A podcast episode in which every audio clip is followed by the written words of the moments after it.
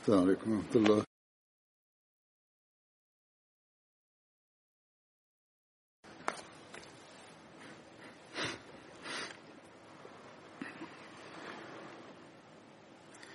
أشهد أن لا إله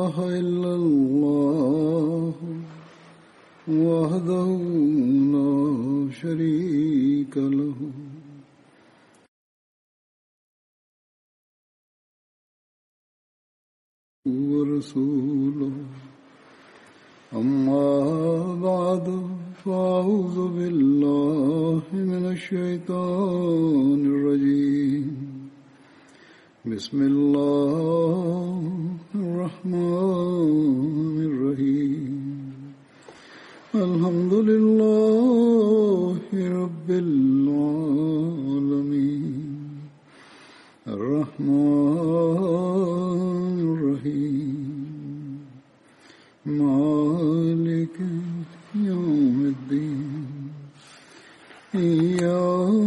إياك نعبد وإياك نستعين إهدنا الصراط المستقيم. صراط الذين أنعمت عليهم. غير المغضوب عليهم ولا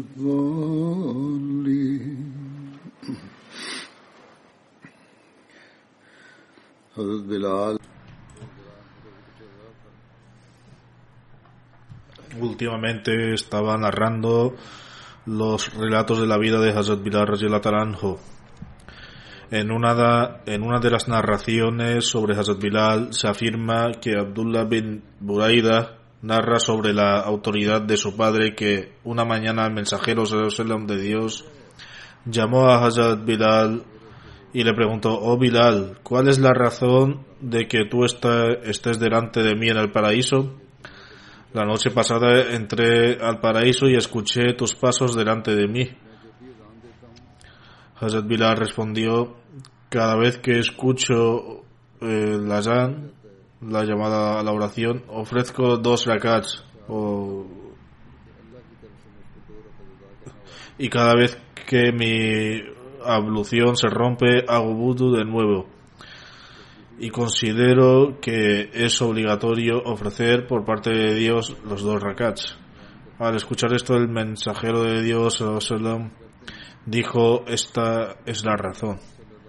En otra narración se afirma que Hazrat Abu relata el, santa- el santo profeta dijo a Hazrat Bilal en la, en la oración de la mañana, Bilal, dime cuál es el acto más prometedor que hayas hecho desde que aplastaste, desde que aceptaste el Islam, es decir, del que esperas la mayor recompensa de Dios, porque he escuchado tus pasos delante de mí en el paraíso.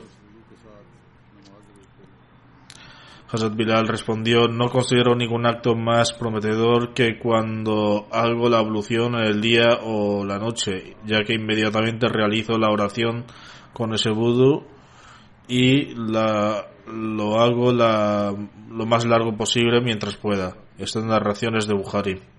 Esto eh, no significa que Hazrat Bilal hubo sobrepasado el santo profeta al santo profeta sallallahu en alguna forma.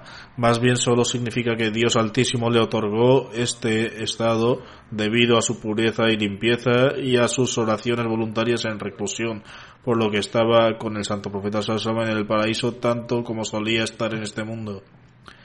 En una de las narraciones se mencionó que, mencionó que el día del Lid, Hazrat Bilal caminaba frente al santo profeta Sallallahu mientras sostenía una lanza y luego la clavó en el suelo para indicar la dirección de la cava. Y entonces el santo profeta Sallallahu dijo, dirigió la oración del Id.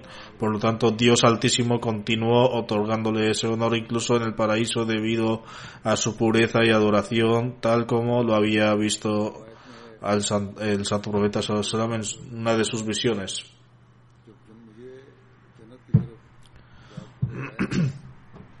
Se menciona en otra narración que el mensajero de Dios sallam, dijo, cuando me llevaban al paraíso por la noche escuché el sonido de los pasos de alguien. Pregunté, oh Gabriel, ¿de quién son esos pasos? Gabriel respondió, es Bilal. Hazrat Abu dijo, ojalá hubiera nacido de la madre de Bilal. Ojalá el padre de Bilal fuera mi padre y yo fuera Bilal. Qué elevado estatus es de Bilal, quien en el pasado había sido considerado inútil y arrastrado sobre rocas, y ahora Hazrat Abu Bakr dice que hubiera deseado ser como Bilal.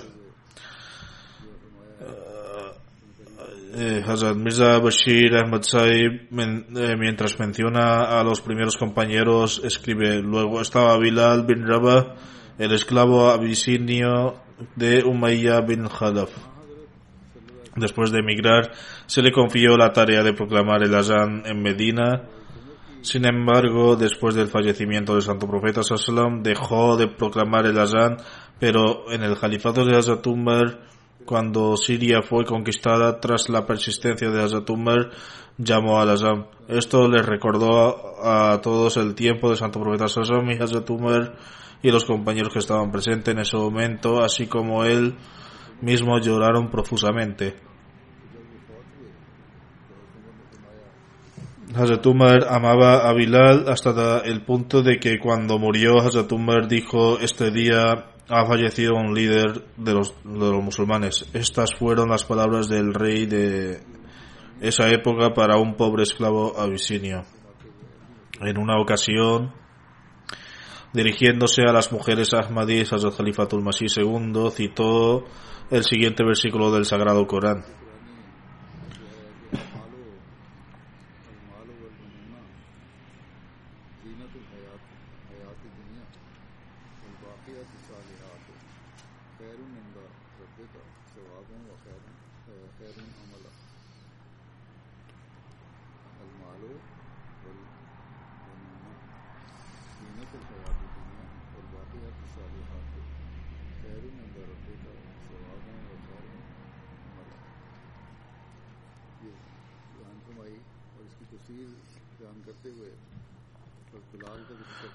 Eh, es lo que significa la riqueza y los hijos son un ornamento de la vida de este mundo. Pero las buenas obras perdurables son mejores a los ojos de, de, tu Señor con respecto a la recompensa inmediata y mejores con respecto a la esperanza futura. Al exponer este versículo y al mismo tiempo, mientras menciona a Hazrat Bilal, dijo que solo queda un aspecto y es buenas obras duraderas. Todo lo que uno haga por amor a Dios permanecerá. Después de esto, Hazrat Khalifatul Masih II dijo, ¿dónde está la progenie y la propiedad de Hazrat Abu hoy? No tenemos conocimiento de ninguna propiedad que tuvieran ni de sus hijos. No sabemos si, siquiera tuvo hijos. Sin embargo, a pesar de no haber visto a sus hijos, su casa o propiedad, cuando mencionamos su nombre decimos Hazrat Abu Huraira que Dios esté complacido con él. Hazrat Khalifatul Masih II afirma además Hace unos días un árabe me visitó y dijo que era una de la descendencia de Bilal. No estoy seguro de si dijo la verdad o no. Sin embargo, en ese momento tenía un sincero deseo de abrazarlo, ya que era el descendiente de aquel individuo que proclamaba el azán en la mezquita del Santo Profeta Sallam. ¿Dónde está hoy la progenie de Bilal? No saben siquiera tuvo descendencia e incluso si la tuvo no sabemos dónde están ellos. Tampoco tenemos conocimiento de sus casas ni rastros de sus propiedades. ¿Dónde están sus propiedades? Sin embargo, el hecho de que programaba el Azán en la mezquita del Santo Profeta Sallallahu permanece y seguirá siéndolo en el futuro. Esas son las virtudes que permanecerán. Hazrat Bilal narró 44 ahadís dichos del Santo Profeta Sallallahu y se han incluido cuatro narraciones de Sahih Bukhari y Sahih Muslim. En una narración se menciona que el Santo Profeta Sallallahu dijo que el cielo está desesperado, eh, está esperando ansiosamente a tres personas, Ali, Ammar y Bilal.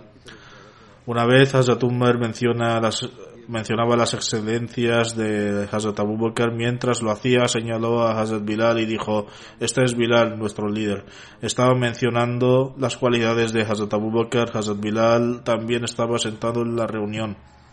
Hazrat Umar señaló hacia él y dijo, este es Bilal, nuestro líder, y él es un ejemplo de una de las acciones piadosas de Hazrat Abu Bakr cuando compró a, compró a Hazrat Bilal y lo libró del cautiverio. Ais bin Amr relata que Abu Sufyan se acercó a Hazrat Salman, Hazrat Suheb y Hazrat Bilal en una reunión. Sobre esto, estos individuos dijeron, por Dios, las espadas de Dios no golpearon el cuello de los enemigos de Dios en sus lugares, en sus lugares apropiados. El narrador dice que Hazrat Abu Bakr dijo, dices esto sobre un hombre honorable de los Quraysh y su jefe. Tras esto, Hazrat, eh, Hazrat Abu Bakr fue al Santo Profeta en otras palabras, cuando Hazrat Abu Bakr los escuchó decir que no se vengaron adecuadamente de él, no le gustó y dijo y dijo que estaban diciendo esto sobre un jefe de los Quraysh. Después de esto, Hazrat Abu Bakr fue al santo profeta sallallahu y le informó de esto. El santo profeta sallallahu afirmó, oh Abu Bakr, Quizás los has molestado. Si los has molestado, entonces has desagradado a tu Señor. Hazrat Abu Bakr fue hacia ellos y les dijo, oh mis hermanos queridos, os he molestado. Hazrat Abu Bakr presentó el incidente ante el santo profeta para que tal vez los amonestara. Sin embargo, en cambio, el santo profeta declaró que quizás sus palabras los habían molestado. De manera similar, cuán grande fue el carácter de Hazrat Abu Bakr que inmediatamente regresó a esa pobre gente y dijo, mis queridos hermanos, ¿os he molestado? A esto respondieron, no, querido hermano, que Dios te conceda el perdón. No hiciste nada por el destino. No estamos molestos contigo. Hazrat Abu Musa eh, narra estaba con el santo profeta sallam cuando pasaba por Yerna que es un lugar entre la Meca y Medina. Hazrat Bilal también estaba con nosotros. Un beduino vino a ver al santo profeta y le dijo, oh Muhammad sallam, no cumplirás la promesa que me has hecho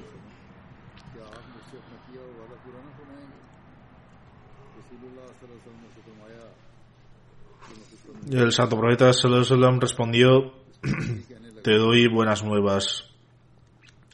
El beduino luego dijo,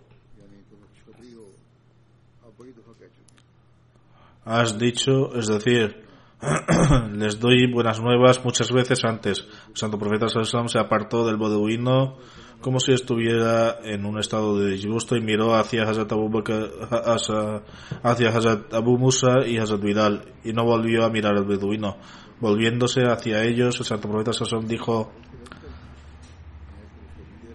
le estaba dando buenas nuevas, pero él las ha rechazado. Ambos podéis aceptar esta buena nueva. Ellos respondieron, oh mensajero de Allah, lo aceptamos. El santo profeta Salomón pidió que trajeron un cuenco de agua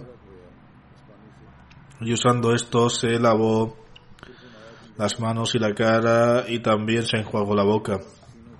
Luego dijo, derramad esto sobre vuestra cara y pecho y estad contentos. Por lo tanto ellos tomaron el cuenco e hicieron lo que el santo profeta Salomón les había ordenado.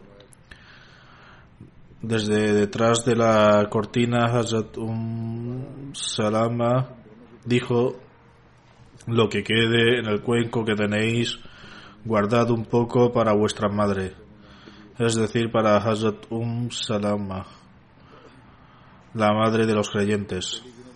Así que le dejaron un poco en el cuenco. Hazrat Ali bin Abi Talib narra que el santo profeta Sallallahu declaró a cada profeta se le conceden siete líderes. Pero a mí se me han concedido catorce. Es decir, el, dom- el doble del número. Le preguntaron a, le preguntaron a Hazrat Ali quiénes eran 14 líderes. Hazrat Ali declaró, yo, mis dos hijos, Jafar, Hamza y Abu Bakr, Umar, Musab, bin Umar, Bilal, Salman, Mikdad, Abu Dar, Amar eh, y Abdullah bin Masud. Hazrat bin Arqam narra que el santo profeta sallallahu dijo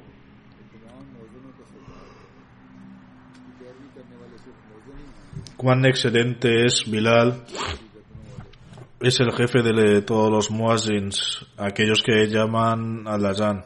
Solo los que son muazzin lo seguirán y en el día de la resurrección las personas con el cuello más largo serán los muazzins. Hazrat bin Ar- Arqam narra que el santo profeta Sallam dijo cuán excelente es Bilal. Él es el líder de los mártires y los muazzins y en el día de la resurrección Hazrat Bilal tendrá el cuello más largo, lo que significa que Hazrat Bilal tendrá un rango elevado y prominente. En una narración se menciona que el santo profeta Sallam declaró en el paraíso Bilal se montará en un camello que le concederá. La esposa de Hazrat Bilal dice una vez el santo profeta Sallam vino a nuestra casa y preguntó si Bilal estaba en casa. Le dije que aún no había regresado a casa. El santo profeta Sallam dijo entonces, parece que estás molesto con Bilal. Le respondí que me, que me quiere mucho. Cada vez que habla dice que escuchó tal y tal cosa del mensajero de Allah sallam. Ante esto el santo profeta sallam le dijo que a la esposa de Hazrat Bilal, lo que sea que Bilal te relacione de mi parte, es verdad. Bilal nunca te mentiría, por lo tanto nunca debes estar molesto con Bilal y ninguna de tus acciones será aceptada si Hazrat Bilal está molesto contigo.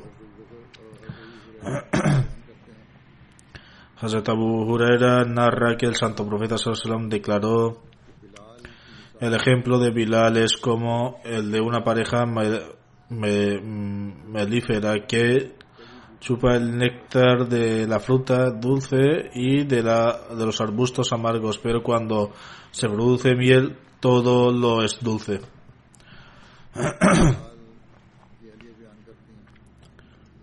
La esposa de Hazrat Bilal narra Hazrat Bilal antes de acostarse recitaba la siguiente oración.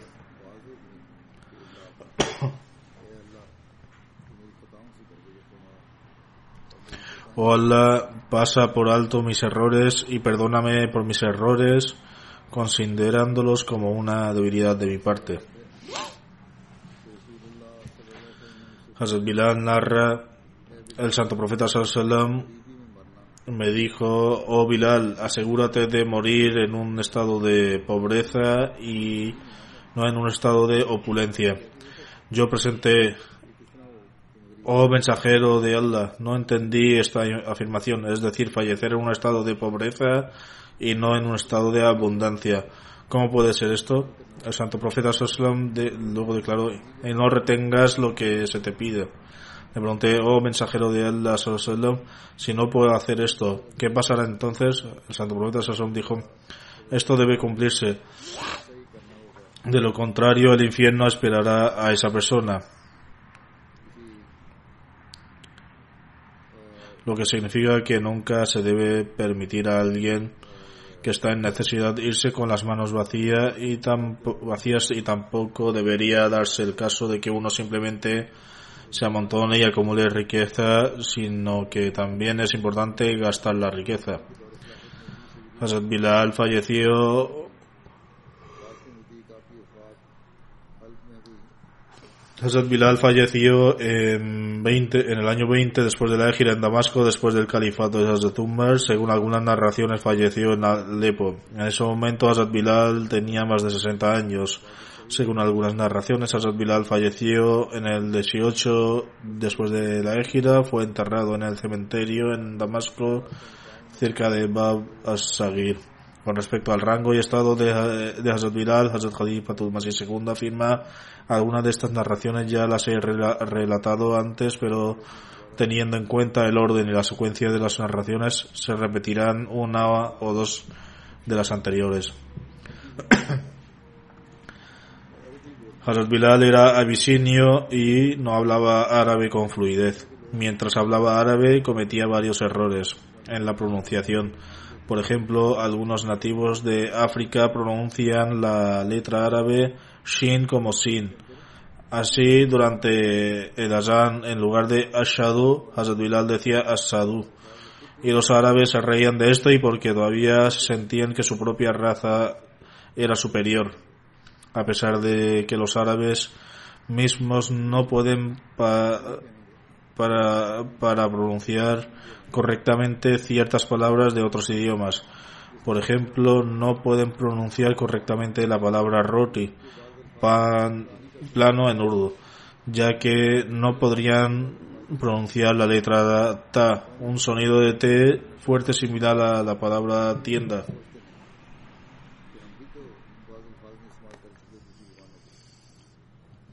De manera similar, no pueden pronunciar la che en churi, en forma, forma de pan, y en su lugar la pronuncian como yuri. El musulmán afirma, así como ciertas personas no árabes no pueden pronunciar correctamente las letras del idioma árabe, de manera similar los propios árabes no pueden pronunciar correctamente ciertas letras de otras de otros idiomas.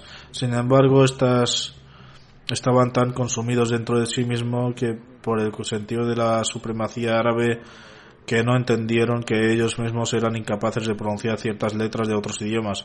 Al ver a los árabes reírse de Hazrat Bilal por pronunciar Ashadu como Asadu, en el Azán del Santo Profeta Sassam dijo, dijo os burláis del Azán de Bilal, mientras que Dios Altísimo desde su trono se complace con él cuando llama el Azán. Dios Altísimo está más complacido con su Ashadu que con vuestro Ashadu. Bilal era un abisinio y en esos tiempos los abisinios fueron tomados como esclavos.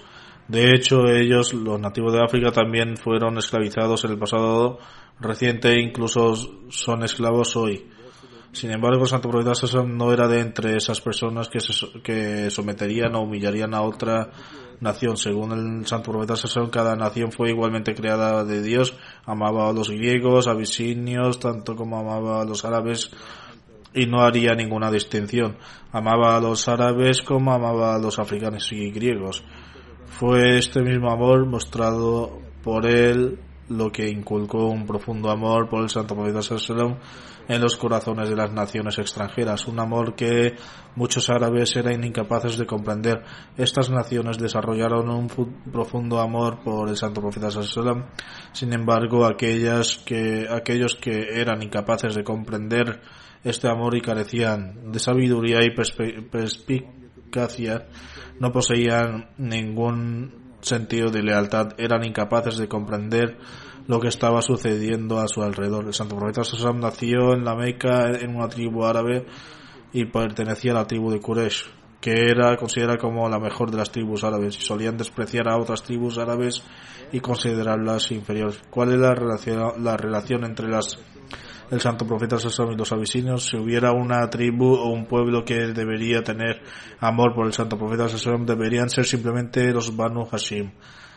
Si alguien debería sentir amor por él, debería de ser el pueblo Quraysh o árabe, ya que era, eran sus parientes y familiares. ¿Cómo fue posible que un profundo amor por el santo profeta Sassam se arraigara entre los no árabes aquellas naciones que sufrieron la derrota a manos del ejército del santo profeta Sassombo fueron derrocadas por el imperio islámico. Hubo guerras contra naciones extranjeras que posteriormente fueron derrotadas y su reinado fue destruido. Pero a pesar de esto, ¿cómo lograron desarrollar amor por el santo profeta Sallam? Deberían haber desarrollado enemistad contra él. Además de profundizar en esto, analicemos el, analizamos el amor que la gente del santo del profeta Jesús como tenía por él como el profeta Jesús fue arrestado Los soldados le preguntaron a Pedro, un discípulo cercano de Jesús y a quien Jesús nombró como sucesor después de él, porque, porque estaba siguiendo a Jesús y que parecía como si fuera un seguidor de Jesús. Los soldados comenzaron a sospechar mientras él lo seguía y dedujeron que podría ser un seguidor de Jesús. A lo que que Pedro respondió de inmediato, respondió de inmediato, no soy uno de sus seguidores, ya que se asustó. Y dijo, lo maldigo. No solo negó conocerlo, sino que también lo maldijo. No hay duda de que los discípulos de Jesús también lo amaban. Más tarde Pedro fue colgado en la cruz en Roma y abrazó valientemente la muerte y no ocultó su amor ni su obediencia al, profeta Jesús. Sin embargo, cuando Jesús fue colgado en la cruz, la fe de Pedro aún no se había fortalecido en ese momento. En ese momento tuvo miedo de enfrentar una pequeña golpiza, pero luego enfrentó valientemente ser colgado en la cruz. Sin embargo, esto fue de un destello de cuánto amor, cuánto amor le tenían los seguidores de Jesús. En comparación, ahora nos dirigimos a aquellos esclavos que profesaban creer al en el santo profeta Sallam y luego sacrificaron todo por él. Bilal era un esclavo abisinio y su amor por el santo profeta Sallam fue tal que tuvo un profundo impacto en él. Algunas personas sienten un gran amor por su amado, pero es solo superficial y se limita a ciertos parámetros. Por lo tanto, tenemos que ver si el amor del santo profeta Sallam por Bilal no solo era aborrecido por los Quraysh, sino que por todos los árabes debido a que era un esclavo abisinio. Era simplemente para mantener su corazón o demostró amor verdadero. Fue la expresión de amor del santo profeta Sallallahu meramente una expresión eh, meramente una pretensión o fue amor verdadero. Esto solo puede ser determinado por Bilal mismo. No podemos hacer esta evaluación, más bien tenemos que buscar la respuesta del propio Bilal, porque solo él podría haberlo determinado. Este incidente tuvo lugar hace más de 1300 años. ¿Cómo podríamos determinar esto? Por lo tanto, si queremos determinar esto, tendríamos que averiguarlo del mismo Bilal si él percibió que esto era una demostración de amor verdadero del santo profeta Sallallahu No se trata de cómo lo percibo yo o como lo percibieron quienes vivieron hace un siglo antes que nosotros o quienes vivieron cien años antes que ellos. Ni se trata de cómo lo percibieron los propios compañeros.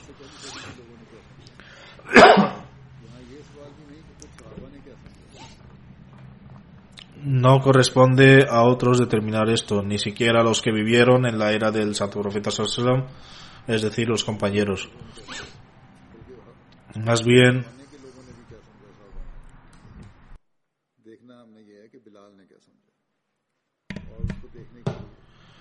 más bien tenemos que ver cómo el propio Bilal percibió esto y esto se refleja en una declaración muy concisa del santo profeta Sallallahu que también se ha mencionado anteriormente cuando se dirigió a la gente y dijo te ríes a él diciendo Ashadu, ashadu, pero Dios Altísimo expresa su complacencia en esto de los cielos. Su Ashadu es más querido para él que vuestro Ashadu.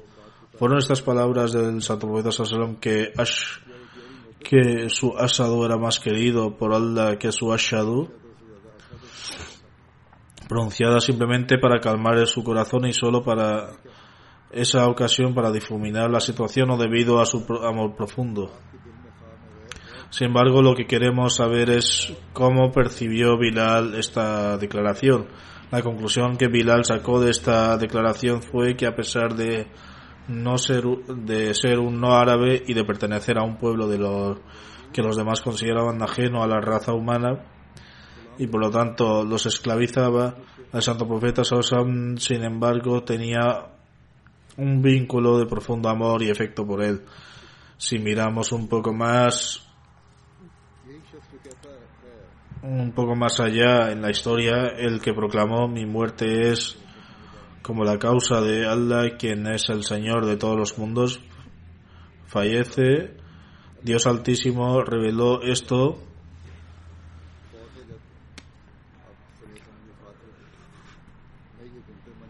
Dios el Altísimo reveló esto en, relación con el Santo Profeta Sallallahu Después del fallecimiento del Santo Profeta Sallallahu se establecieron nuevos gobiernos, muchas personas nuevas entraron en la red del Islam y se, se produjeron muchos cambios nuevos.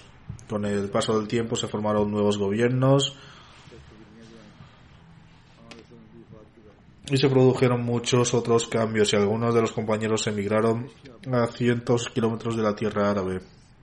Todos estos cambios se produjeron después del fallecimiento del santo profeta Entre estos compañeros que emigraron también estaba Bilal, que había emigrado a Siria después del fallecimiento del santo profeta y se estableció en Damasco.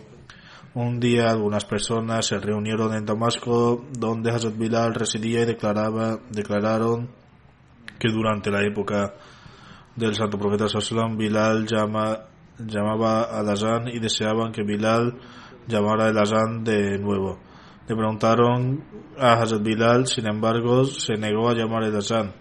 Bilal declaró que no llamaría el Azán después del fallecimiento del santo profeta Sallam porque tan pronto como Pensé, porque como pensara en la llamada de Azán le correría la bendita era del santo profeta Sasabi y se volvería extremadamente emocional y no podría contenerse, por lo tanto no llamaría a Azán.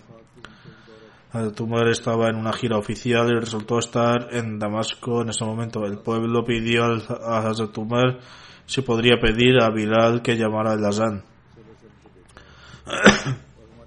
Declararon que entre ellos estaban aquellos que habían visto al santo profeta y que sus oídos anhelaban escuchar el azán de Bilal una vez más y así poder experimentar la era del santo profeta Sallallahu una vez más. Eh, siempre que recordaban la era del santo profeta Sallallahu también recordaban el azán de Hazrat Bilal por lo que deseaban escuchar el azán una vez más para poder revivir esos recuerdos de nuevo. También declararon que había otros entre ellos que no habían presenciado la era del santo profeta Sassam y solo habían oído hablar de ella, por lo que sus corazones también deseaban escuchar el azán del individuo y cuyo azán también fue escuchado por el santo profeta Sassam y le gustó. Hazrat Umar llamó a Bilal y declaró, la gente desea escuchar tu azán. Hazrat Bilal respondió, usted es el jalifa de la época si este es su deseo, entonces llamaré el azán. Pero déjeme decirle que mi corazón no será capaz de soportar las emociones. Hazrat Bilal se puso de pie y en voz alta comenzó a llamar el azán de exactamente la misma manera que lo hacía en la época del santo profeta Sallallahu Mientras se recordaba la época del santo profeta Sallallahu las lágrimas comenzaron a fluir de los ojos de los compañeros que eran de los nativos árabes y algunos incluso dejaron salir un profundo, fuerte grito. Hazrat Bilal continuaría recitando la Zan y la gente recordaría la época del santo profeta Sallam y empezaría a llorar. Sin embargo, Hazrat, Bilal, que era un abisinio que los árabes utilizaban para sus propios servicios y que no tenía ninguna relación de sangre ni lazos fraternales con ellos, ¿qué impacto tuvo esto sobre él? El impacto que tuvo en los árabes fue que quienes habían presenciado la era del Santo Profeta Sassón pudieron volver a revivir esos, recuerdos. Mientras que los árabes que no presenciaron esa era se emocionaron enormemente a recordar los relatos que habían escuchado de esa era o emocionaron el al observar el estado de las emociones de los demás en ese momento. Sin embargo, Hazrat Bilal, que no era árabe, eh, y era un antiguo esclavo. ¿Qué impacto tuvo este Azan sobre él? Se dice que al concluir Azan, Hazrat Bilal se desmayó. Tal fue el impacto que tuvo en él que después de unos pocos minutos falleció. Este fue el testimonio dado por los no árabes a la afirmación del santo profeta Sallallahu de que no hacía distinción entre un árabe y no árabe. Este fue un efecto, el mayor testimonio de los, de los propios no árabes del gran amor y afecto que sentían por el santo profeta Sallallahu La demostración de este profundo amor fue un testimonio verdadero y práctico del santo profeta Sallallahu diciendo que un árabe y un no árabe tenían el mismo estatus. Este fue el testimonio dado por los árabes que escucharon el amoroso llamado eh, del santo profeta Sallam y del profundo impacto de lo que habían presenciado los convenció de que ni siquiera su propio pueblo podía concederles tanto amor como él que el santo profeta Sallam les tenía. Este fue nuestro líder Bilal quien estableció tan altos estándares de amor y lealtad para el santo profeta Sallam e inculcó la unidad de Dios Altísimo en el corazón y su demostración práctica de que estos han convertido en un modelo puro y santo para nosotros a emular. De la misma manera, los relatos del amor y del afecto, el afecto del santo profeta Sallam por este devoto suyo son tales que no se puede encontrar ni, uno ni un solo ejemplo de ello en ninguna parte del mundo. Es este mismo ejemplo el que puede establecer un espíritu de amor, armonía y hermandad en nuestra, en nuestra sociedad y romper los grilletes de la, esclavitud. Incluso hoy en día nuestra salvación solo se puede encontrar estableciendo la unicidad de Dios y demostrando esos ejemplos del amor por el santo profeta Sassón. Que Dios Altísimo nos permita hacerlo. Los relatos de Azabilal llegan a su fin. Ahora también mencionaré detalles de algunos de esos miembros que han fallecido recientemente y también dirigiré sus oraciones fúnebres en ausencia. El primero es de Maulana Talib Yaqub Sahib, hijo del, respetado Tayyib Yaqub Sahib, que fue misionero de Trinidad y Tobago. Falleció el 8 de septiembre a la edad de 63 años. A Allah pertenecemos y a Él volveremos. Se inclinaba por la religión desde su infancia. Era nativo de Trinidad y desde temprana edad ofrecía las cinco oraciones diarias. Recitaba el Sagrado Corán y tenía interés en leer la literatura islámica. Después de completar su educación temprana consiguió trabajo en el seguro británico. Sin embargo, después de completar sus O-levels dedicó su vida el 13 de enero de 1979 y su y se inscribió en la Jamia Ahmadiyya de Rabwa. Se graduó de Jamia Ahmadiyya con el título de Shahid en 1989. Su matrimonio tuvo lugar en 1987 con la respetada Sayyida Shahin Saiba, hija de Mirza Munawar Ahmad Saib Darwish y ex Nazir Ala de Kadian. Su esposa es la nieta de Hazrat Bhai Mirza Barkat Ali Sahib, un compañero del Mesías Prometido. El primer nombramiento del difunto después de terminar en Jamia fue en el Zaire, África, y tuvo la oportunidad de prestar servicios durante aproximadamente tres años, de 1989 a 1992. Luego tuvo la oportunidad de servir como misionero en Guayana en 1993 a 97 y posteriormente fue destinado a Ghana donde sirvió de 97 a 2004 en la región de Koforidua y Kumasi.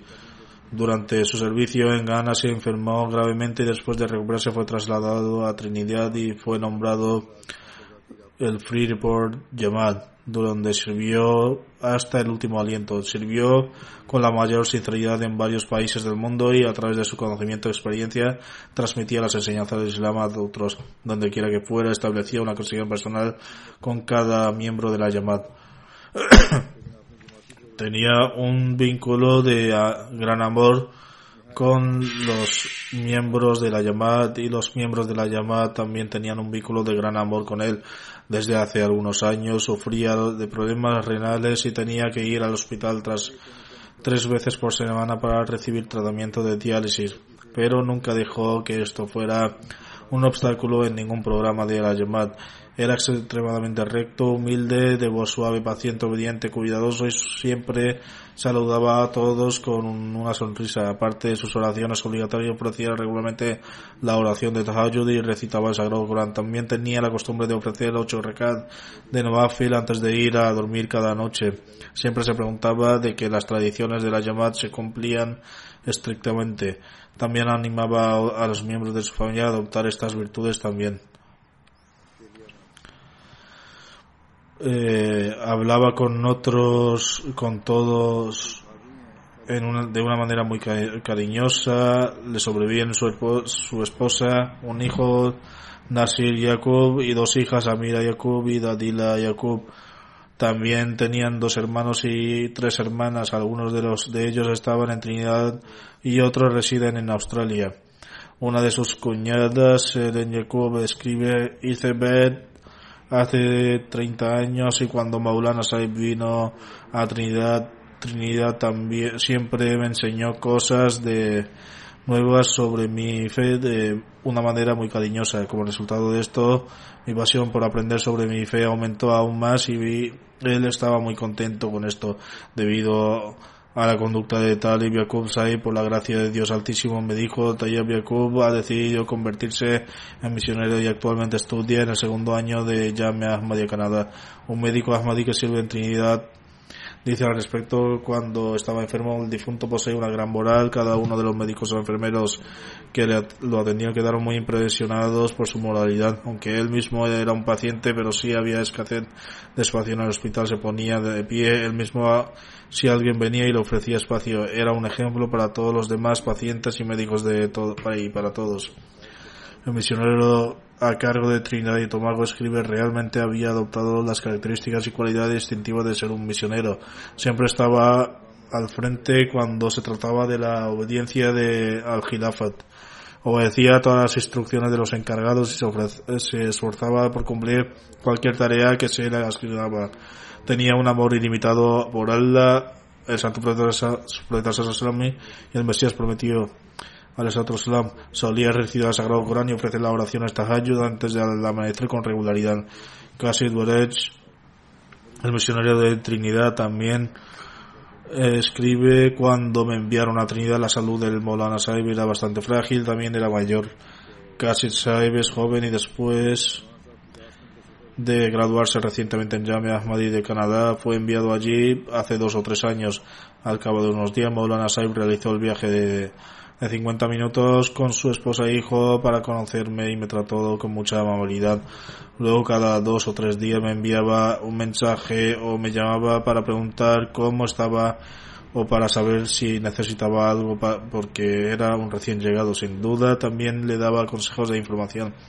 Trataba con el mismo cariño y afecto tanto a los jóvenes como a los mayores. Siempre motivaba a otros a estrechar vínculos con el califato y orar por el califa de la época. Eh, la hija del Maulana Saib escribe antes de un examen o antes de realizar cualquier tarea me decía insistidamente que debía escribir al Jalifa para plegarias. Munir Ibrahim Saib, un Ahmadi de allí, escribe siempre que íbamos a algún lugar que para hacer tabligh, propagar el mensaje del Islam, Maulana Saib siempre venía y distribuía el trabajo diciendo que uno fuera a la zona norte y otro al sur con el fin de que el mensaje de la Ahmadiyyat pudiera transmitirse a la mayor cantidad cantidad de personas posible y él siempre tenía sonrisa en su rostro. Los jóvenes misioneros y otras personas que trabajaron con él también han escrito que cuando alguien realizaba una pequeña tarea para el progreso de la comunidad o para transmitir el mensaje, se llenaba de júbilo y los elogiaba mucho. Todos los que han escrito han señalado que Maulana Saib siempre estaba sonriendo durante sus años de estudiantes si había algún altercado entre amigos siempre se reconciliaba y hacía las paces diciendo que eran Ahmadis y que no deberían albergar ningún resentimiento en los corazones hacia sus hermanos. También fui testigo de que siempre tenía una sonrisa en su rostro, sentía una infinita devoción por el Jalifa y tal como he dicho, sus hijos eh, han mencionado que Molana Saib siempre los animaba a establecer un vínculo con el Jalifato y a escribir cartas al Jalifa. Nagir Sahib, un nuevo Ahmadi, escribe, fui a diferentes mezquitas no Ahmadi buscando el verdadero Islam. Cuando conocí a Maulana Talib Sahib, me dio, me, me, di, me dio muy buena impresión incluso antes de escuchar sus argumentos. Es por esa razón por la que hizo el pacto de lealtad. Por así decirlo, Talib Yakub Sahib cumplió su juramento completamente convencido y jamás presentó ningún pretexto. Siempre dijo que trabajaría donde quiera que el Jalifa posicionara, siempre que se dijo que se quedara en Pakistán y me que permaneciera allí y que no regresara a su país, siempre estará, estaba preparado. Además, mientras estuvo en Pakistán, hizo esfuerzos por aprender el Punjabi por si se le, servía, le enviaría a Pakistán y tuviera que tratar a personas que hablaban en esa lengua. Esta es la razón por la que continúa aprendiendo el Punjabi. Que Dios tenga misericordia de él y que eleve su estatus. Que Dios proteja a su esposa e hijos y les permita continuar con sus buenas obras. El próximo funeral es del ingeniero Iftikhar al Quraysh Saib, quien fue el, ex wakil Ulmal Talti, subdirector de Majlis Tariq Jadid. Dios Altísimo se le concedió una vida larga. Falleció el 3 de junio a la edad de 99 años.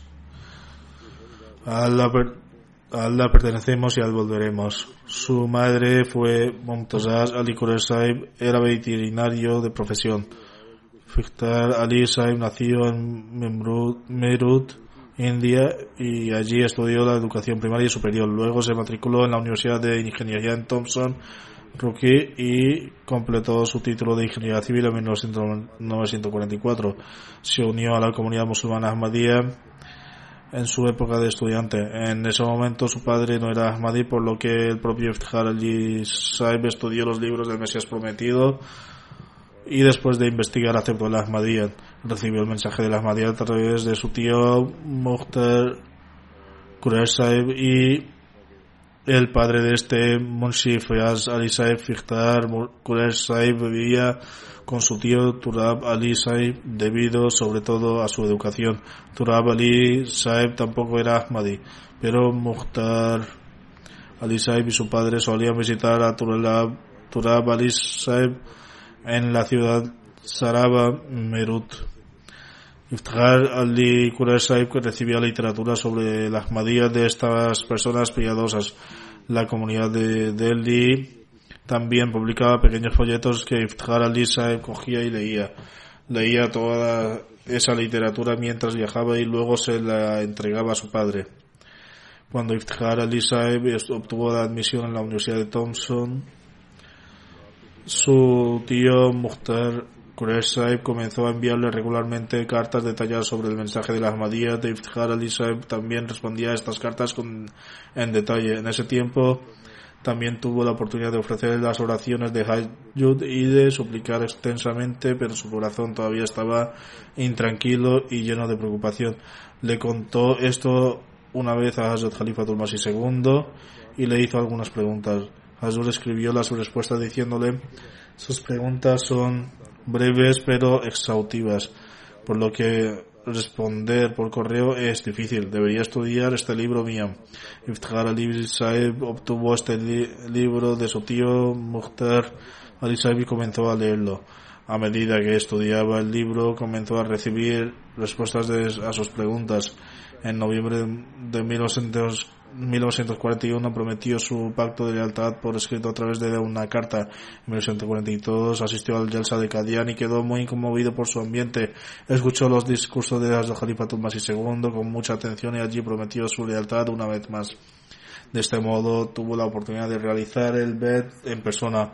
A partir de entonces asistió al Yalsa de Kadian todos los años. También tuvo la bendita oportunidad de conocer a Khalifa Masih II le preguntaba a su santidad todas las preguntas que tenía y al recibir respuestas regresaba de lleno de fe y certeza. Comenzó su servicio gubernamental en la India y continuó trabajando allí hasta el establecimiento de Pakistán. En 1951 emigró y comenzó a trabajar en el Departamento Riego y Energía de Pakistán.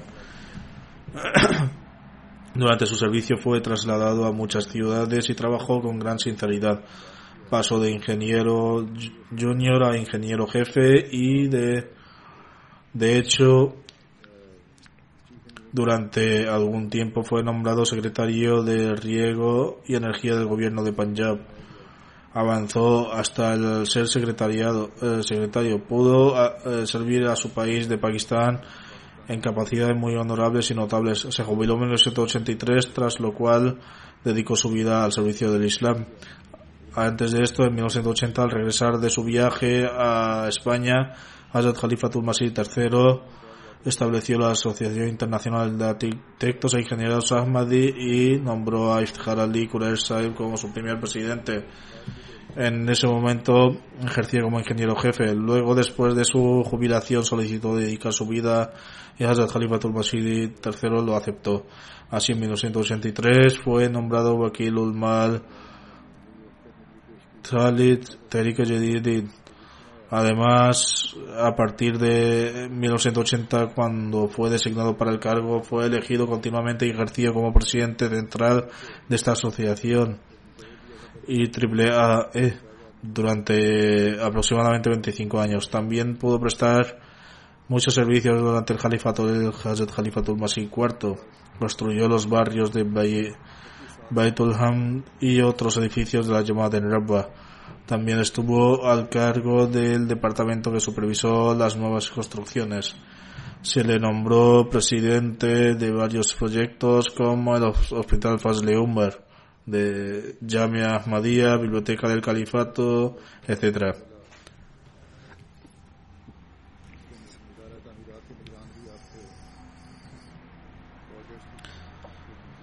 Del mismo modo, tuvo la oportunidad de servir como director de la Fundación Fazle Umar. En 2007 le nombré vicepresidente de Majlis Tehrik Jadid. Sirvió con gran integridad, celo y esfuerzo. Vio la era de cuatro califas y siempre demostró ser obediente y lleno de amor. Era de naturaleza tranquila y servado. Fue capaz de servir como un devoto de, de la vida durante 37 años fue muy desinteresado en su trabajo. Yo también he trabajado con él. A Dios Altísimo le concedió dos hijos y tres hijas. Uno de sus hijos es arquitecto y una de sus hijas es médico. Que Dios Altísimo lo trate. que Dios Altísimo lo trate con misericordia y perdón. Y permita a su progenie mantener mantener sus eh, vivas sus virtudes.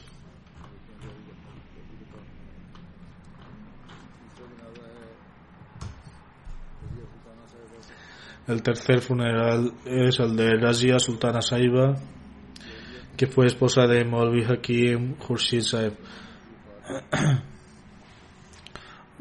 Falleció a la edad de 81 años. Era la hija de Sheikh Allah Bakhsh eh, Saib, un compañero del Mesías prometido desde joven, fue muy estricta en ofrecerle sus oraciones y ayunos. Vivió toda su vida con sencillez y humildad y fue, y fue muy hospitalaria. Su marido, respetado aquí, Molvi Khurshid Ahmad Saib, estaba sirviendo como Sadar Mumi. Durante este tiempo se celebraban varias reuniones en su casa y ella atendía a todos los invitados. A todos los invitados. En 1984 el respetado Maulvi Saeb tuvo el honor de ser el Asiran Maula, prisionero del camino de Dios. Soportó este tiempo lejos de su marido con gran paciencia y fortaleza. De hecho, preparaba comida como para mucha gente y las enviaba a la cárcel todos los días. Mantuvo sus actos virtuosos con discreción. Ayudó a muchos niños pobres a casarse y también ayuda a criar a muchos niños pobres. Todos los cercanos a ella dicen que era una persona muy cariñosa. Ella era una musi, le sobrevivió su hija. Que Dios Altísimo lo trate con misericordia y perdón.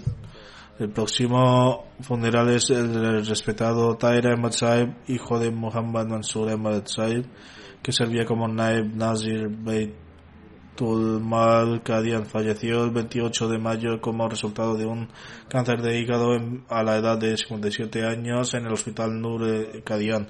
Seguramente Dios, a Dios pertenecemos y al volveremos. Era originario de Hyderabad. Después de graduarse Jamia Ahmadiyya de Kadian, sirvió desde septiembre de 1989 hasta su fallecimiento en mayo de 2020. En varios puestos, todo el tiempo que estuvo en servicio fue oficina en oficinas de finanzas. Baitul Malam durante siete años, Zamat Mal durante nueve años, luego como inspector Baitul Mal, el Naim Nazim Mal durante tres años, Nazim Bakfejadid Nazim Mal durante ocho años, luego sirvió como Naib Nazim mal durante dos años. Era un servidor de la comunidad muy sincero, sencillo, social y compasivo. Viajó por toda India, introdujo a la gente en el sistema financiero de la comunidad y les ayudó a formar parte por la gracia de Dios Altísimo. Como resultado de estos viajes y sus esfuerzos hubo un aumento significativo en el presupuesto de Bakfayedin. Era un musi, le sobrevivían sus padres, ancianos, su esposa y sus dos hijos. Era el yerno mayor de Maulana Muhammad Karim. Shahid Saib, Sadar Kadar Board Kadian y primo de Inam Gauri Saib Reala de Kadian. Uno de los hermanos está sirviendo como misionero en Kadian. Que Dios Altísimo le conceda misericordia y perdone y proteja a sus hijos. El próximo funeral es el de Akil Ahmad, hijo de Mirza Khalil Ahmad Bagh Saeb, que trabaja como profesor en Jamia Internacional de Ghana. Aquí además estaba visitando Pakistán, donde se le diagnosticó un tumor en el saco vitelino y por discreto divino falleció por decreto divino falleció tras un breve ataque de enfermedad a la edad de 13 años ciertamente a él la pertenecemos y a él volveremos. Incluso durante su infancia era regular en la oración del Salat, en la congregación se ocupaba de los niños más pequeños que él. Era un niño muy virtuoso y obediente. Fue capaz de memorizar seis partes del Sagrado Corán de Madrasul Hifz en Ghana. Le sobreviven sus padres y sus dos hermanas Adila y Shakila, ambas Bokfeno. Su padre Mirza Khalil Bey presta servicios en el Llame Internacional de Granada, de Ghana. Otro profesor de Yamia Nasir Ahmad Saib escribe desde Ghana que Akil Ahmad poseía una personalidad muy cariñosa y encantadora. Su cara sonriente siempre será recordada. Era un niño muy inocente y obediente. Era habitual en ofrecer el salat en la congregación y estaba muy apegado al Sagrado Corán. Durante los últimos años, además sus estudios rutinarios estaban memorizando el Sagrado Corán. Cada día después de la oración de Maghrib comía y luego iba a la mezquita y después repasaba sus lecciones. Después de completar su trabajo escolar, siempre memorizaba una porción del Sagrado Corán antes de ir a dormir. Decía que quería servir a la comunidad como misionero cuando creciera. Que Dios Altísimo le ve su posición y permita a sus padres y sus hermanas soportar esta pérdida. Hoy en día los funerales no pueden celebrarse aquí. Muchas personas me escriben pidiéndome que dirija las oraciones fúnebres. Sin embargo, estos funerales no pueden ofrecerse durante el sermón del viernes ya que requeriría mucho tiempo. Aunque solo se leyeran los nombres, llevaría mucho tiempo. Por lo tanto, solo puedo dirigir la oración fúnebre en ausencia de algunas personas. Recibo peticiones de otros y me gustaría decirles, sin especificar sus nombres, y que siempre que dirija las oraciones de los funerales en ausencia aquí se incluyen también.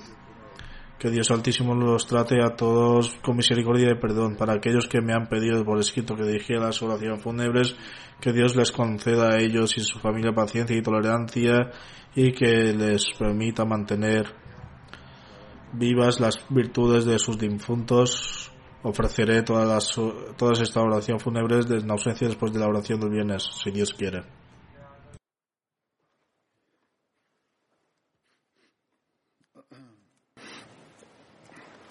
الحمد لله الحمد لله نحمده ونستعينه ونستغفره ونؤمن به ونتوكل عليه ونعوذ بالله من شرور أنفسنا ومن سيئات أعمالنا. من يهده الله فلا مضل له ومن يضلل فلا هادي له. ونشهد أن لا إله إلا الله ونشهد أن محمدا عبده ورسوله. عباد الله رحمكم الله. إن الله يأمر بالعدل والإحسان وإيتاء ذي القربى وينهى عن الفحشاء والمنكر والبغي يعظكم لعلكم تذكرون. اذكروا الله يذكركم وادعوه يستجب لكم ولذكر الله أكبر.